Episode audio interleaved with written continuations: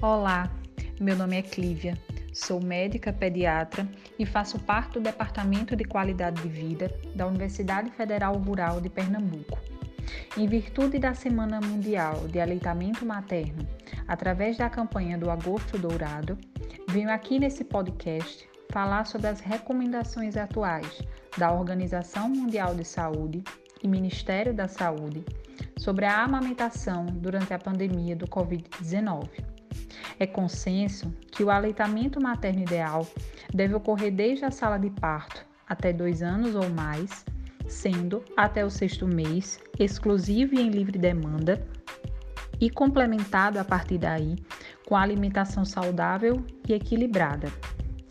Além de conter uma combinação perfeita de macro e micronutrientes, fornece também células vivas e bactérias benéficas ao intestino infantil. As vantagens da amamentação para o crescimento e desenvolvimento infantil são amplamente conhecidas e nenhuma outra estratégia, isoladamente, tem tamanho potencial em reduzir as desigualdades em saúde e em prevenir a mortalidade de recém-nascidos e crianças. A despeito do conhecimento dos benefícios do aleitamento, a pandemia pelo Covid-19 levou muitas mães a se sentirem inseguras em amamentar seus filhos por acharem, entre outras questões, que o leite pode funcionar como veículo transmissor do SARS-CoV-2. A recomendação atual da Organização Mundial de Saúde, do Ministério da Saúde e da Sociedade Brasileira de Pediatria é não interromper o aleitamento materno em mães infectadas com coronavírus. Tal recomendação é baseada em evidências científicas que, até o presente momento, não constataram transmissão do Covid-19 através do leite materno. O que está comprovado é que a transmissão do coronavírus se dá principalmente pelo contato de uma pessoa doente por meio de gotículas respiratórias emitidas quando a pessoa tosse, espirra ou por saliva ou secreção nasal. Diante disso, na presença de mãe com suspeita ou contaminada pelo coronavírus, faz-se necessários cuidados específicos na hora da amamentação, sendo eles o uso de máscara facial, cobrindo completamente nariz e boca durante toda a amamentação, sendo trocada imediatamente em caso de tosse ou espirro e em cada nova mamada evitar falar ou tossir durante o ato de amamentar, para reduzir as chances de transmissão do vírus.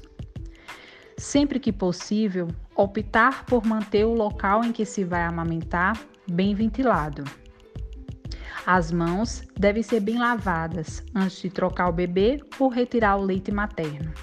Além disso, as mães devem continuar com as recomendações de higiene na contenção do vírus, como lavar as mãos com frequência, utilizar álcool em gel e rotineiramente limpar e desinfetar superfícies que tenham tocado.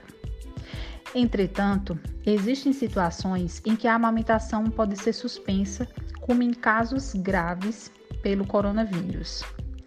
Em casos de gravidade, a mãe deve continuar amamentando enquanto tiver condições físicas, avaliando-se, junto com a equipe multiprofissional, as particularidades de cada caso.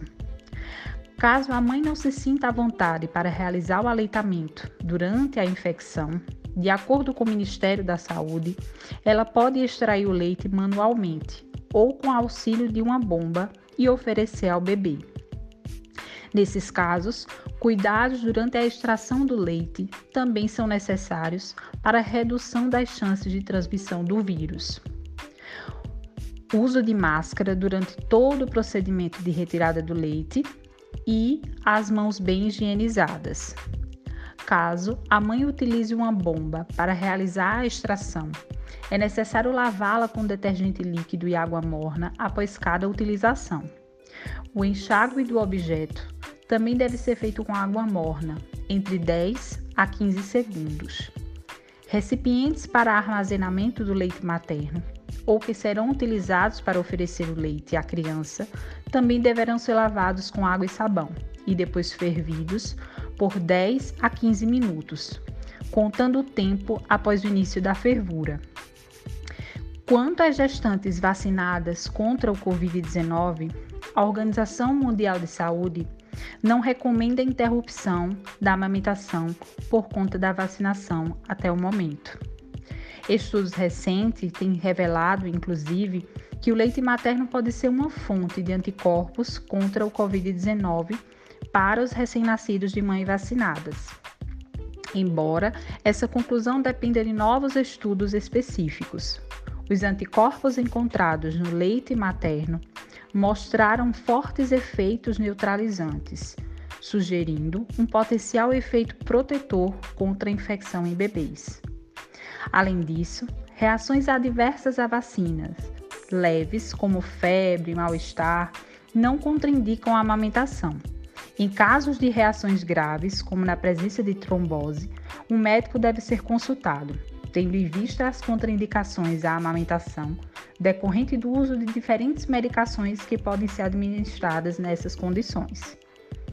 Amamentar é muito mais que alimentar a criança, é oferecer para ela oportunidade de uma melhor qualidade de vida, tornando possível a prevenção de doenças crônicas não transmissíveis e moldando o seu futuro.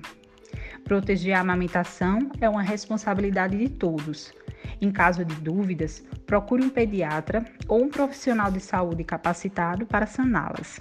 Obrigada!